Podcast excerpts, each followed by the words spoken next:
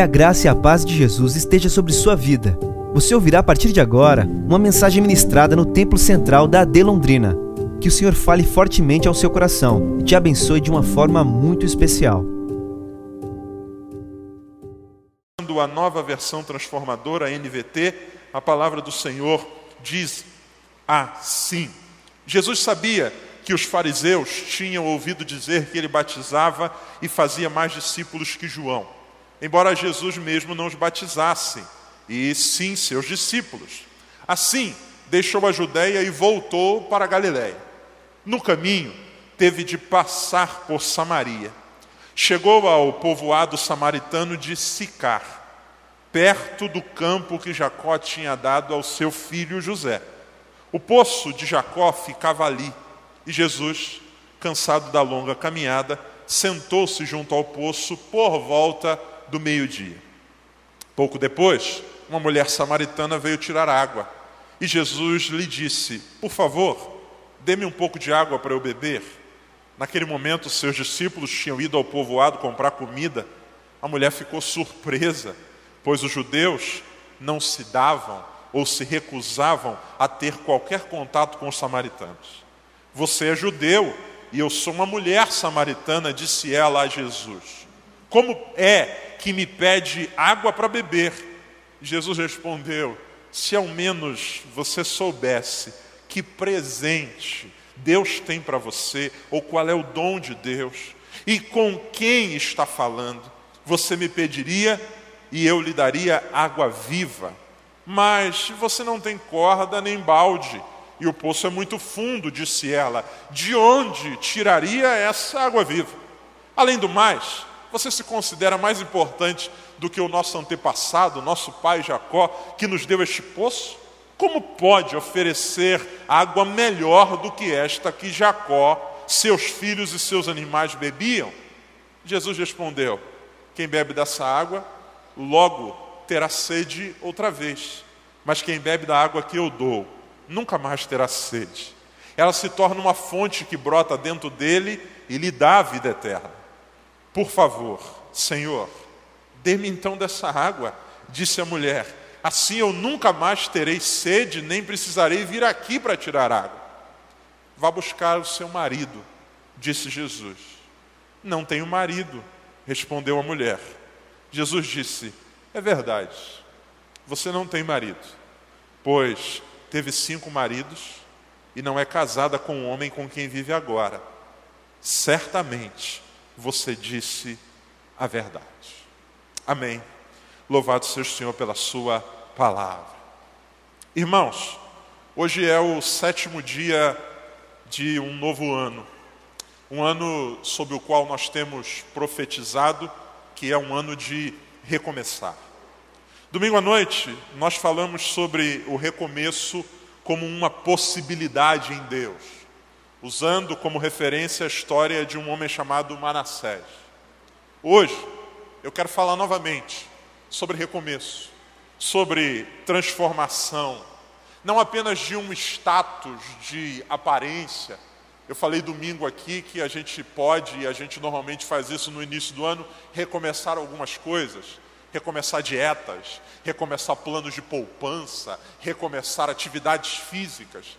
Coisas que são valiosas, mas cujo impacto muitas vezes se dá apenas produzindo uma melhor qualidade de vida. Não é desse tipo de recomeço que eu estou falando. Eu quero convidar hoje você mais uma vez para a gente pensar e meditar sobre recomeços de história, sobre mudanças de fato de vida. E eu quero, a partir desse texto, convidar você a pensar um pouco a respeito disso. Se domingo a pergunta que a gente fez foi: Você crê que é possível recomeçar? A pergunta que eu quero fazer ao meu e ao seu coração hoje é: Nós queremos recomeçar de verdade? nós queremos recomeçar de verdade. Porque muitas vezes nem sempre o nosso discurso ele tem a concretude na prática. Muitas vezes a gente até diz que quer, mas no fundo, no fundo a gente não quer. Muitas vezes a gente diz que deseja, porque isso é o que é esperado de nós. O nosso mundo vive uma ditadura disfarçada chamada de politicamente correto. E o que é o politicamente correto, se não um conjunto de práticas que são esperadas? E elas não necessariamente exigem de nós uma verdade do coração, mas apenas o cumprimento de um protocolo. Então, o que deve ser dito nessa circunstância? Ainda que eu não concorde mais, é politicamente correto dizer que é legal, embora por dentro eu esteja dizendo eu odeio. É politicamente correto fazer isso, embora por dentro aquilo seja o oposto do que eu quero. Sabe, a gente precisa se perguntar se a gente quer recomeçar de verdade, porque uma das coisas que a Bíblia diz que Jesus é e preza é pela verdade. Não é à toa que tem uma história curiosa a respeito de Jesus, ou na, na trajetória de Jesus, que é quando ele se encontra com um cego. A Bíblia diz um homem que está sentado na estrada de Jericó pedindo esmola. Todo mundo que passa, me tem alguma coisa aí, me dá uma mão, me ajuda aí, brother. Esse homem, quando ouve que Jesus está vindo, ele começa a gritar, dizendo: Jesus, filho de Davi, tem misericórdia de mim. Ele grita alto, as pessoas pedem para que ele se cale, mas ele continua gritando. Jesus então para e diz: manda chamar esse cara. O homem, o mendigo, cego, se ergue, alguém traz ele até Jesus, e quando ele se aproxima de Jesus, Jesus faz uma pergunta que parece tola. Ele está sendo carregado pelo braço ele está vestido como um mendigo, ele vem tateando porque é cego, e quando ele fica cara a cara com Jesus, Jesus olha para ele e diz assim: O que é que você quer que eu faça para você? O que queres que eu te faça? Essa pergunta que parece tola, ela é, ou ela é, ou ela tem todo sentido. Porque Jesus não está perguntando para ele o que você precisa, Jesus está perguntando o que, é que você quer. Porque nem sempre aquilo que a gente precisa é de fato o que a gente quer. A gente precisa emagrecer, mas a gente quer comer o pudim inteiro. A gente precisa mudar os hábitos, mas a gente quer continuar no sedentarismo. A, a, gente precisa, mas o que a gente precisa nem sempre é o que a gente quer. É por isso que Jesus, diante de um cego de nascença, diz o que, que você quer. Porque o que você precisa, todo mundo sabe. O que você precisa está na cara. Agora eu quero saber o que, que você quer. Se a tua necessidade dialoga com o desejo do teu coração. E ele diz, mestre, que eu torne a ver. E quando ele diz isso, ele está dizendo o que eu preciso é o que eu quero. A Bíblia diz que ele foi curado pelo Senhor. Ele foi tocado pelo Senhor. Então a pergunta que eu quero, em nome de Jesus, fazer hoje com você a partir desse texto é: você quer recomeçar de verdade? João capítulo 4 narra para nós um dos muitos encontros de Jesus. O lugar onde esse encontro aqui vai se dar é um lugar curioso, dentro do contexto que Jesus vive na época. A Bíblia diz que ele vai se encontrar com uma pessoa num território que pertence ou onde vivem os samaritanos. E quando a gente começa a ler o texto um pouco mais, a gente percebe o porquê que é curioso esse lugar. Porque havia uma rixa, uma treta, um cisma entre judeus e samaritanos. Isso remonta a muitos anos e séculos antes dessa época em que Jesus está vivendo. Houve um período em que o reino de Israel se dividiu e uma parte do território israelita foi invadido por tropas assírias, povos estrangeiros que tomaram conta daquele território.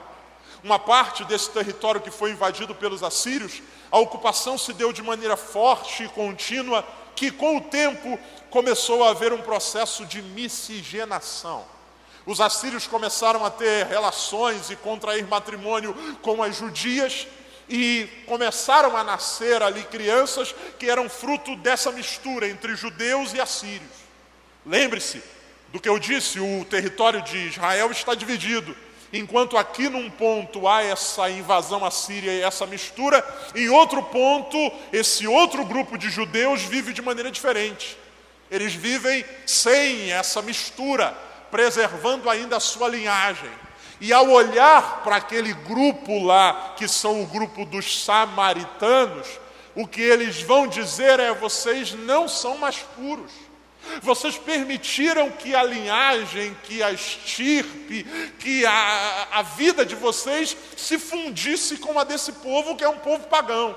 Então acontece aqui uma divisão que até então é geográfica e agora é uma divisão de coração. Porque do lado de cá, na cidade de Jerusalém, estão os judeus ditos puro sangue, e lá em Samaria estão aqueles que são samaritanos, que permitiram que a miscigenação houvesse. E esse rompimento que até então aconteceu numa esfera política, ele vai criando um abismo gigantesco, ao ponto deles não se falarem mais. Porque de um lado aqui aos judeus, se vendo como puros e os outros como impuros, e do outro aos samaritanos, se vendo inferiorizados pelos judeus, e o rompimento, ou melhor, a relação ela é rompida. A gente vai ver isso, por exemplo, em uma outra passagem, quando a Bíblia diz que Jesus vai se hospedar numa aldeia de samaritanos e ele não é recebido. A rapaziada da aldeia não recebe Jesus. Por quê? Porque a Bíblia diz que eles viam que o Jesus e os seus discípulos estavam com a fisionomia de quem ia para Jerusalém. Ou seja, eles são daqueles lá que nos veem como inferiorizados. A Bíblia diz que é nesse território onde há essa rixa que Jesus para, se senta à beira de um poço, faz um movimento estranho, porque a Bíblia diz que ele está junto com os seus discípulos, totalizando 13 pessoas, 12 discípulos mais ele. E a Bíblia diz que, estando com fome, os discípulos vão à aldeia comprar comida. Vamos combinar que para comprar comida para 13 pessoas, a gente não precisa de 12 pessoas irem. Concorda? Faz sentido. Os discípulos vão comprar comida e ele fica só. É estranho isso. Sai todo mundo e ele fica sozinho. Só que nada é por acaso. Ele sabe o que está fazendo sozinho naquele poço, é meio-dia, o sol a pino, aparece uma mulher. Essa mulher tem nas mãos um recipiente para tirar água e ela vai se aproximando do poço. Quando chega próximo, Jesus inicia com ela um diálogo. O encontro desse dia de Jesus é com essa mulher, que vive naquele lugar, marcado por essa divisão cultural e relacional. E se a gente vai lendo o texto com calma e com paciência, a conversa ela é no mínimo estranha, porque ela começa ou ela inicia falando a respeito de água, daqui a pouco fala a respeito de uma água que é uma água viva, daqui a pouco Jesus no meio pergunta do marido, e daqui a pouco eles começam a falar a respeito de adoração no templo, e a conversa vai. Parece que essa conversa é sem nexo, mas na verdade o que está acontecendo aqui é um processo lindo de cura e de milagre que Jesus está operando na vida dessa mulher. E quem é essa mulher? Essa mulher, ela, se a narrativa chegasse até nós apenas tendo os primeiros versículos do capítulo 4, nós construiríamos uma imagem dela. Até Jesus perguntar ou dizer, vai chamar o teu marido, essa mulher parece ser uma coisa. Depois dessa fala de Jesus, descortina-se, é como se abrisse as cortinas e a gente visse de fato a alma dessa mulher aqui exposta.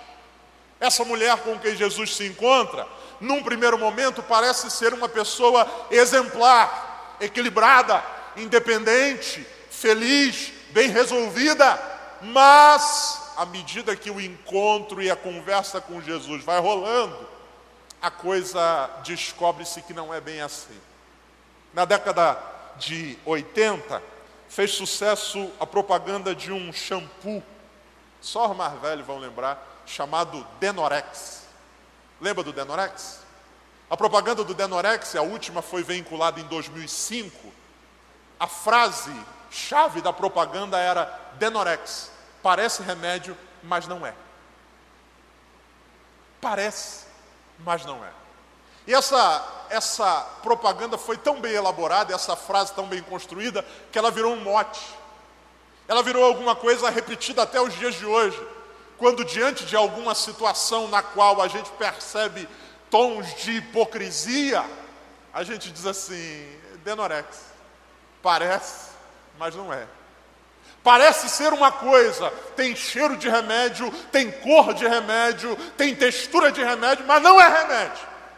Não adianta usar como se fosse, porque não é. Embora pareça não ter eficácia. Essa mulher é, é isso.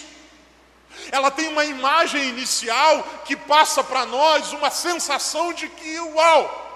Só que conforme a conversa com Jesus vai se dando, isso vai sendo desconstruído num primeiro momento, parece que Jesus é o ser inadequado. Olha o que, que diz o verso de número 5, por gentileza. Verso 5. Chegou ao povoado samaritano, perto do campo que Jacó tinha dado ao seu filho. Verso de número 8. Naquele momento, seus discípulos tinham ido ao povoado comprar comida. 9. A mulher ficou surpresa pois os judeus se recusavam a ter contato com os samaritanos. Olha o que, que essa mulher diz: Você é judeu e eu sou mulher e samaritana. Disse ela a Jesus: Como é que me pede água para beber? Quando essa mulher fala, a sensação que a gente tem é: Jesus, é, o que está acontecendo contigo? O senhor não fez a leitura correta? Porque o que ela faz é dar um fora em Jesus. Ela diz: o senhor ficou maluco? O senhor não sabe onde o senhor está? De onde o senhor é um ET? Eu sou, primeiro, mulher. Como pode o senhor, no contexto cultural que a gente vive, sozinho, um desconhecido, dirigir a palavra para mim? Tome tenência, como diria minha avó. Se aprume.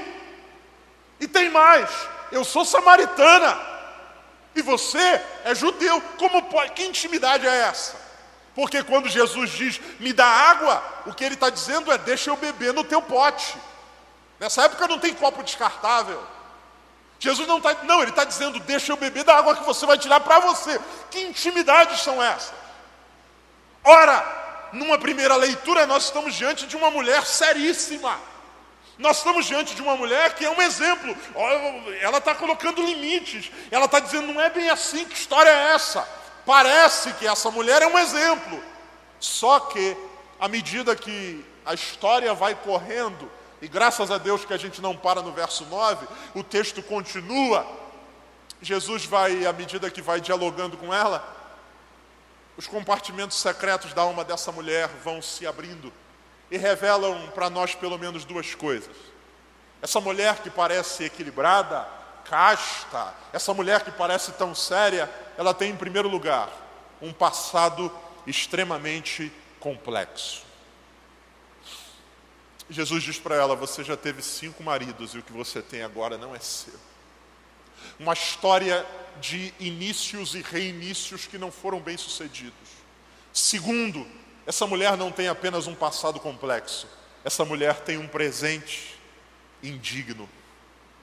Jesus diz: a relação que você vive agora, eu e você sabemos que ela não é uma relação como deveria ser. Não é apenas o passado que condena, o presente também. Passado complexo, presente indigno. É o que essa mulher tem. Um passado complexo porque a Bíblia diz, Jesus revela que ela já teve cinco maridos. Nós não sabemos o porquê que essas cinco ou esses cinco matrimônios não deram certo. Ah, nós não sabemos o porquê que ela não está casada com um dos cinco até esse momento. Há alguns possíveis motivos. Viuvez. Pode ser que tenham morrido os quatro. Pode ser que divórcio. Carta de divórcio não deu certo. Pode ser que ela tenha sido abandonada pelos quatro. Um dia acorda, eles não estão mais. Pode ser fruto de uma traição. Nós não sabemos. Mas uma coisa a gente precisa concordar: ninguém passa por tantos rompimentos assim sem trazer em si marcas e feridas. Ninguém. Ninguém. Não pense que essa mulher, depois de tantos rompimentos, isso foi natural. Não! Não é alguma coisa que saia com água e sabão num banho. Não é simplesmente uma decisão de a partir de hoje vou esquecer. Não! É impossível passar por tantos processos de relação sem trazer em si nenhuma marca ou dor. Ela tem marcas em si, de tantos inícios e reinícios, de tantas relações que não lhe deram estabilidade até esse momento. E qual é o problema? O problema é que nesse processo de começos e recomeços, de inícios e reinícios, as dores vão machucando a gente, e se o nosso coração não for tratado, a gente começa a adotar uma postura que não é de buscar viver, mas sobreviver. Eu vou repetir: nesse processo de dores, de inícios e reinícios, nesse processo de perdas, se a gente não abre o coração para ser tratado, a gente começa a buscar agora não mais viver, mas a sobreviver. Então preste muita atenção. De alguém que passou por cinco processos, onde o que se buscava era uma relação estável, e por isso o casamento, foram tantas pancadas e foram tantos tropeços que agora o que se busca não é mais uma relação estável, o que se busca agora é apenas ter alguém. O que se busca não é mais uma aliança no dedo, o que se busca é não dormir sozinho. O que se busca agora não é alguém para chamar de meu, o que se busca agora é apenas ter uma companhia, ao ponto da Bíblia dizer que o marido que ela tem não é dela. Se a gente não se abre para ser curado e tratado, se a gente não reconhece que a vida vai gerando em nós marcas e dores, a gente acaba migrando da busca por vida para a busca por sobrevivência. E a busca por vida só admite a verdade, mas a busca por sobrevivência faz todo o tipo de concessão. Porque quem quer simplesmente sobreviver se envolve em qualquer esquema. Quem quer simplesmente não ficar sozinho, arruma como companhia até um poste. Quem quer simplesmente sobreviver, come qualquer coisa.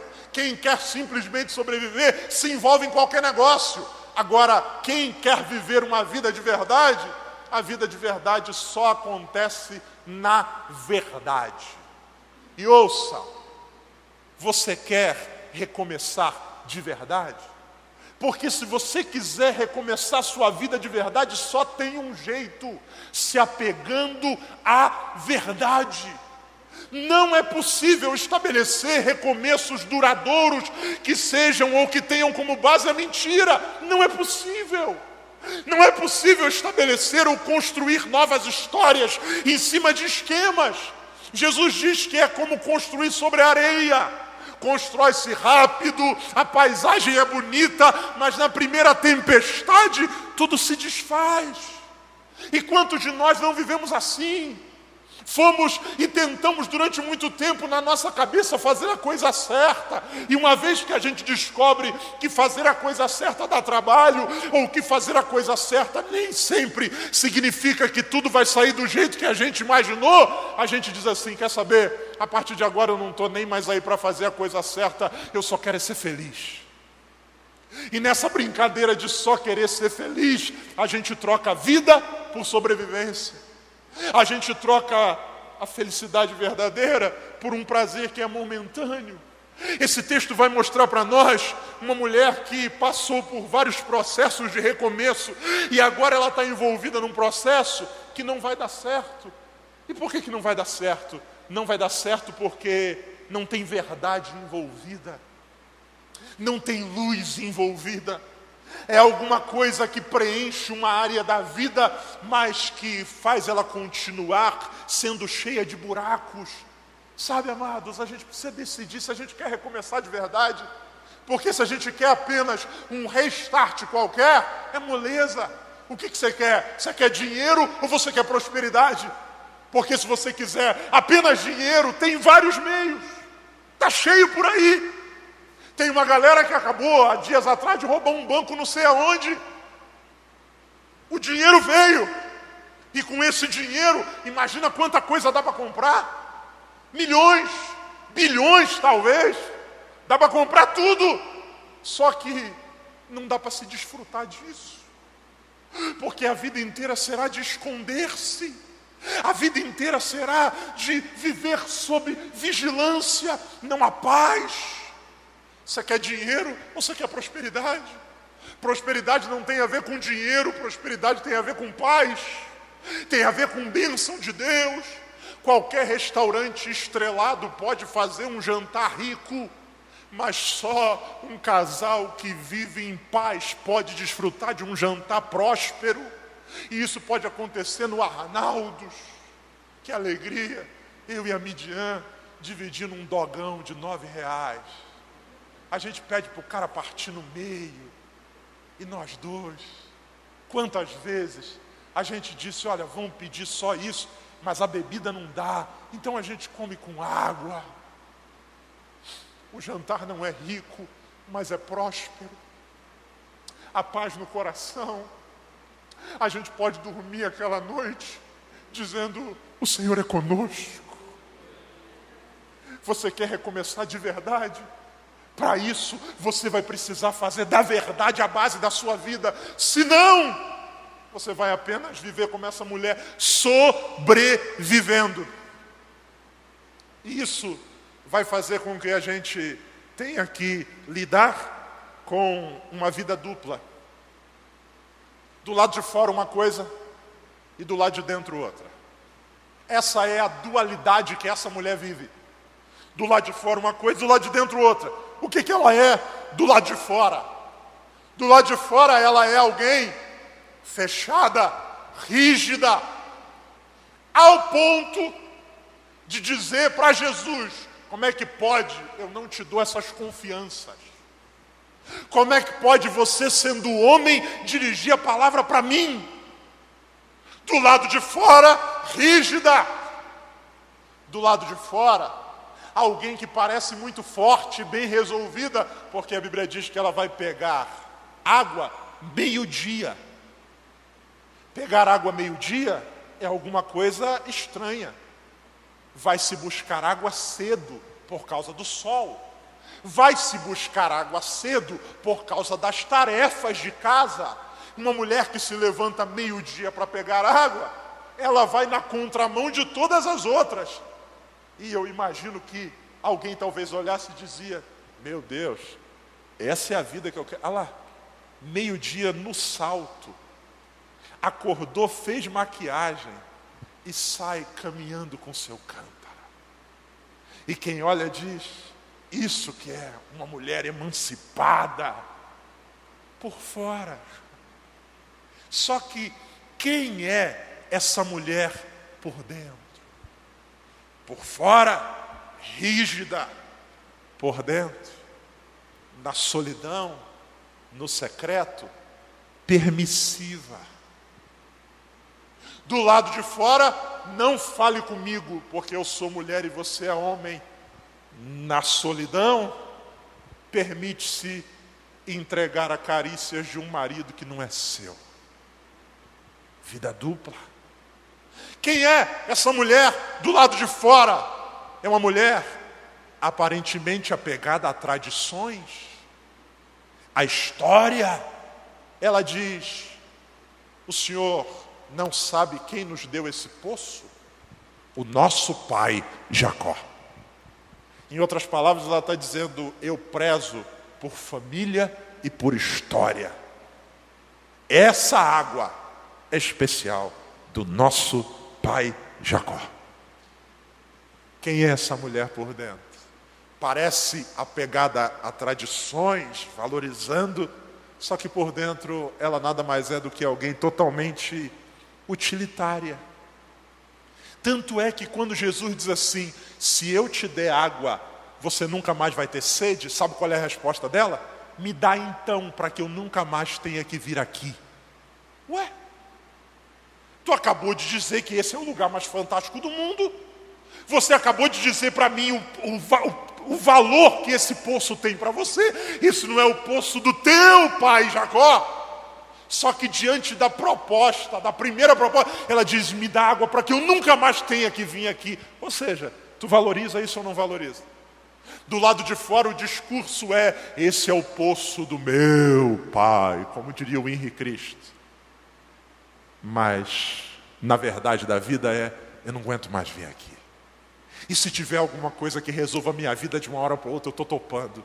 Porque o meu negócio é não ter que ficar repetindo essa rotina. Quem é essa mulher do lado de fora? Aparentemente transparente. Ela fala bastante. Só que ela só fala dos outros. Ela fala de Jesus. Como é que pode o senhor não respeita, não, entende tradições? O senhor, sendo judeu e homem, falar comigo? Ela fala do que falta em Jesus. Ela diz: Você não tem balde. Ela fala de Jacó. Ela fala do templo. Ela fala do Monte Gerezim. Ela vai falando, ela vai falando de todo mundo, de todo mundo, de tudo, do poço, da história, do balde. Ela fala de tudo dos outros. Por quê? Porque normalmente quem fala muito dos outros está escondendo coisas de si. O silêncio é perturbador para alguns, porque o silêncio faz a gente ter que entrar em contato com os nossos barulhos internos. Se eu ficar um minuto em silêncio aqui, eu imagino que isso pode provocar muito desconforto.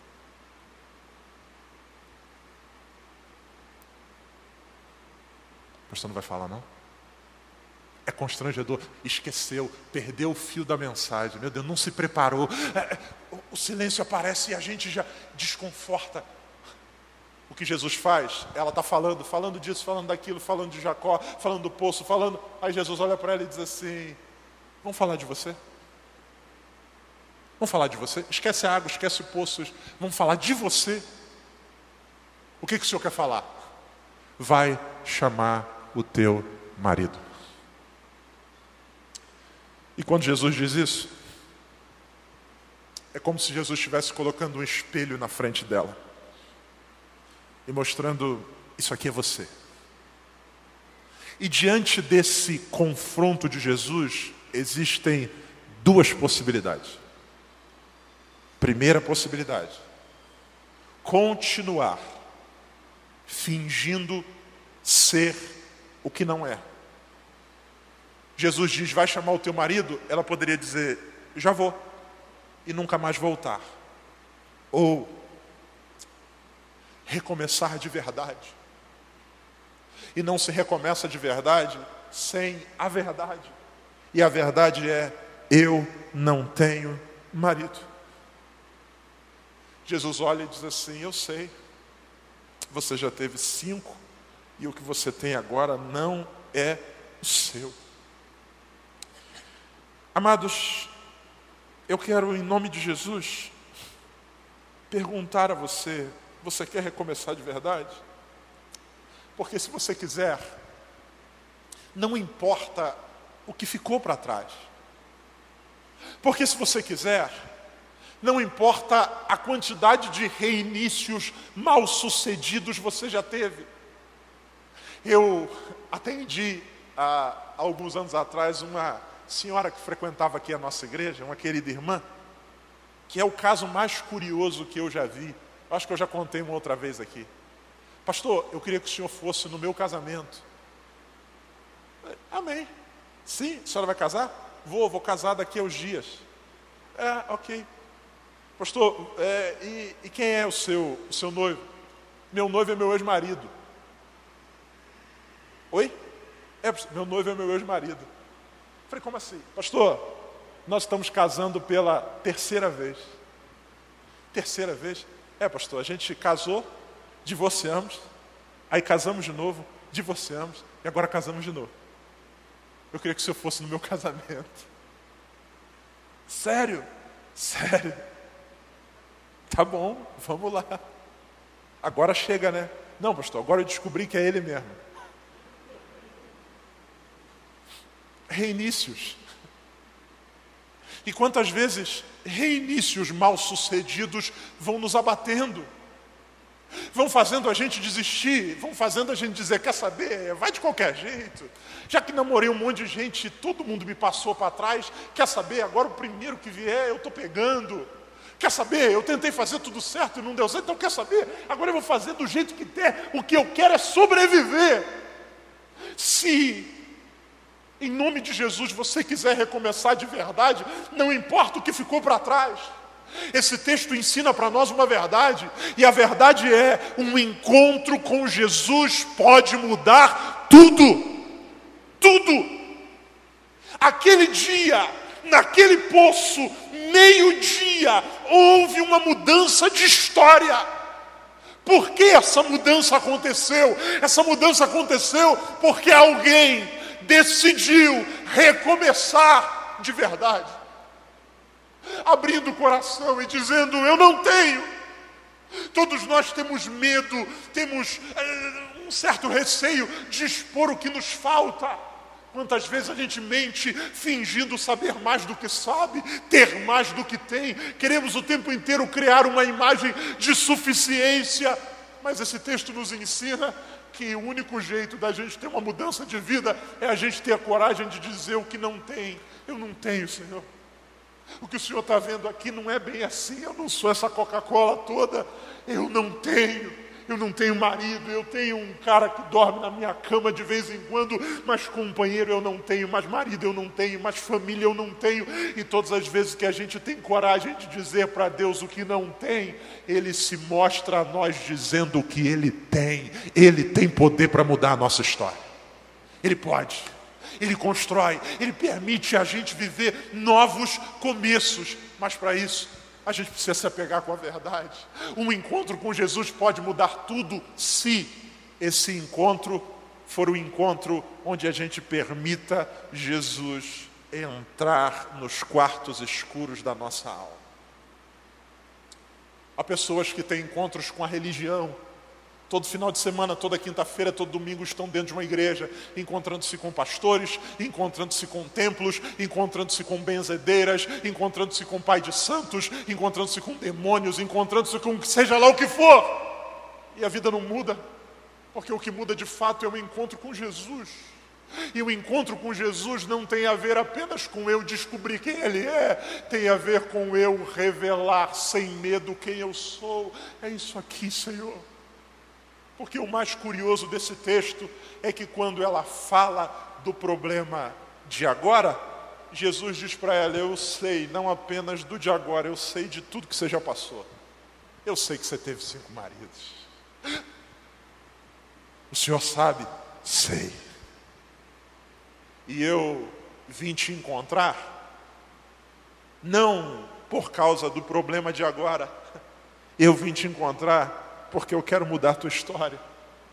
Porque se você não se abrir, esse sexto vira sétimo, o sétimo pode virar o oitavo, o oitavo pode virar nono, daqui a pouco você, você fez as maiores doideiras, porque isso não vai te preencher. Somente a água que eu tenho para você pode tirar a tua sede de verdade. Vamos ficar de pé, amados.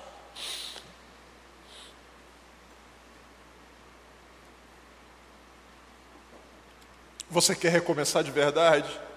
Se você quiser, você precisa da verdade.